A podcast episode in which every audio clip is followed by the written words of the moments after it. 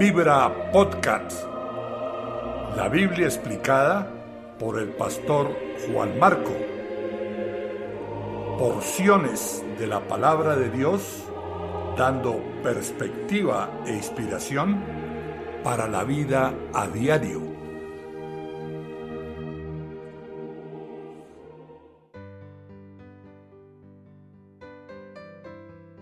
La Biblia explicada Éxodo capítulo 23.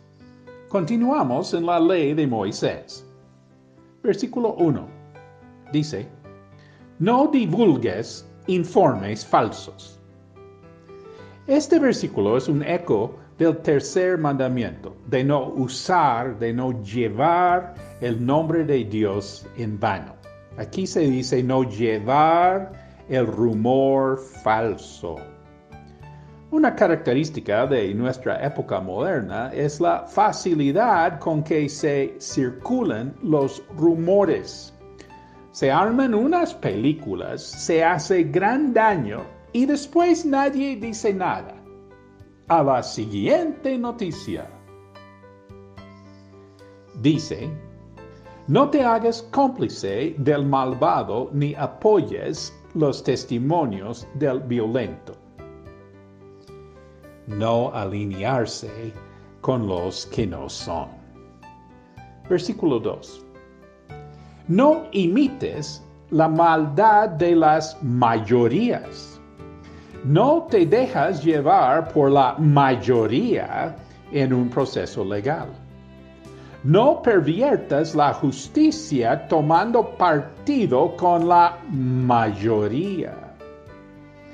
Advertencia no confiar que la mayoría siempre tenga la razón.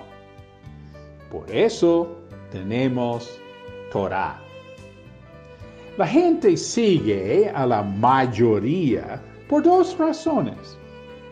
Uno quiere ser aceptado, estimado, apreciado. Y se requiere coraje para ir en contra a la corriente. Versículo 3. No seas parcial con el pobre en sus demandas legales. Este reglamento sorprende al hombre moderno. Pues lo que pasa es que la responsabilidad de un juez no es remediar los males de la sociedad es administrar justicia, caiga donde caiga. Y la mejor esperanza para una sociedad es que haya justicia para todos. Versículos 4 y 5. Si encuentras un toro o un asno perdido, devuélvelo aunque sea de tu enemigo si ves un asno caído bajo el peso de su carga, no lo dejas así, ayúdalo, aunque sea de tu enemigo. Se refiere aquí a un enemigo personal. Toca hacer el bien aún con el enemigo. No se puede hacer lo incorrecto por la excusa de la enemistad. De pronto, el enemigo resulta reconciliándose. Versículo 6. No tuerces la justicia contra los pobres de tu pueblo en sus demandas legales. Ah, tampoco se puede favorecer a los poderosos, que es lo que usualmente ocurre.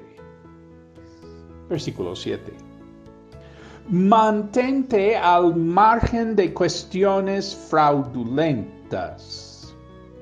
Esta es una advertencia para los jueces. Es que jueces mal orientados, quienes se meten por donde no es, hacen mucho daño en una sociedad no le quites la vida al que es inocente y honrado, porque yo no absuelvo al malvado. Dios promete castigar al malo. Sabemos que esto no siempre ocurre en esta vida, que da a entender que hay un afterlife, una vida después de esta vida. Versículo 8. No aceptes soborno, porque nubla la vista y tuerce las sentencias justas. Este es eco del octavo mandamiento, no hurtarás.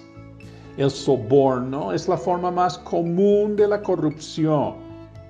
Si suficiente número de jueces recibe soborno, la sociedad no tiene justicia y no puede funcionar.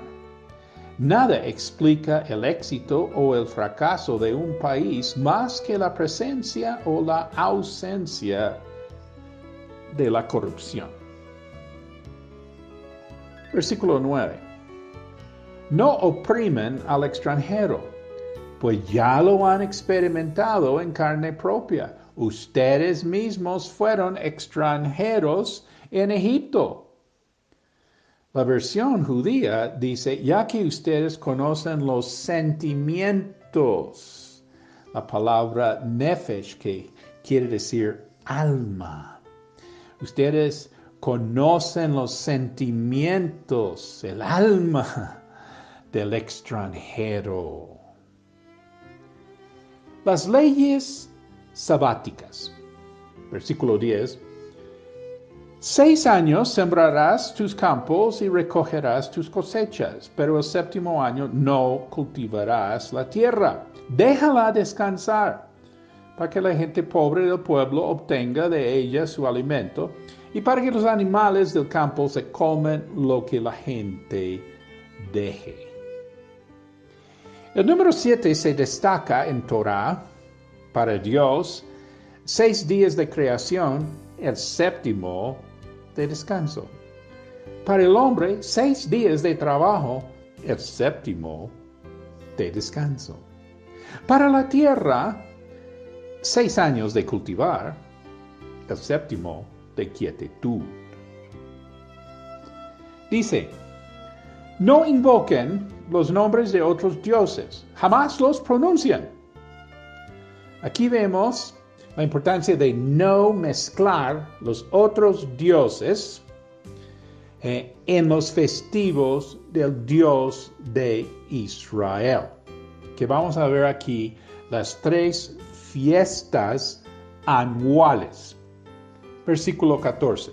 Tres veces al año harás fiesta en mi honor.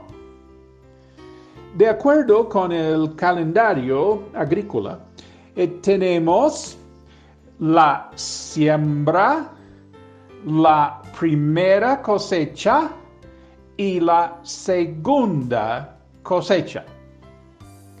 Versículo 15. La fiesta de los panes sin levadura. Esto es la Pascua que se celebra en marzo.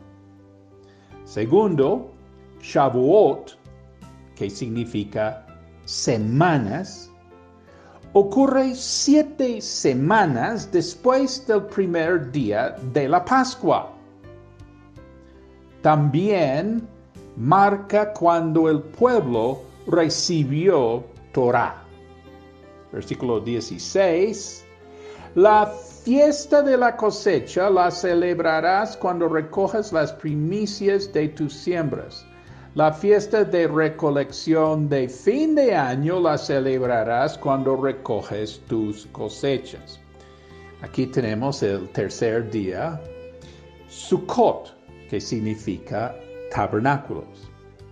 En Deuteronomio capítulo 16, versículo 15 dice que esto es tiempo de gozo estarás verdaderamente alegre. Versículo 17. Tres veces al año todo varón se presentará ante mí su Señor y Dios. Versículo 19. llevarás a la casa del Señor tu Dios lo mejor de tus primicias. No cocerás ningún cabrito en la leche de su madre. Esto se proscribe tres veces en Torah. Posiblemente se refiera a una práctica de los pueblos paganos que los israelitas definitivamente no debían haber imitado. Oremos. Aprovechamos este momento, hagamos una oración que hizo el rey David. ¿Quieres decir conmigo? Examíname, oh Dios, y conoce mi corazón.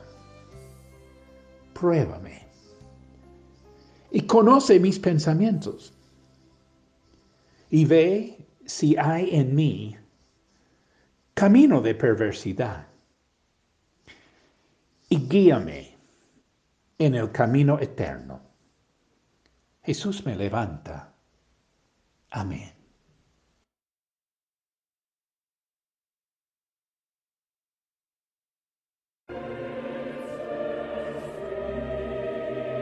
Vibra Podcast.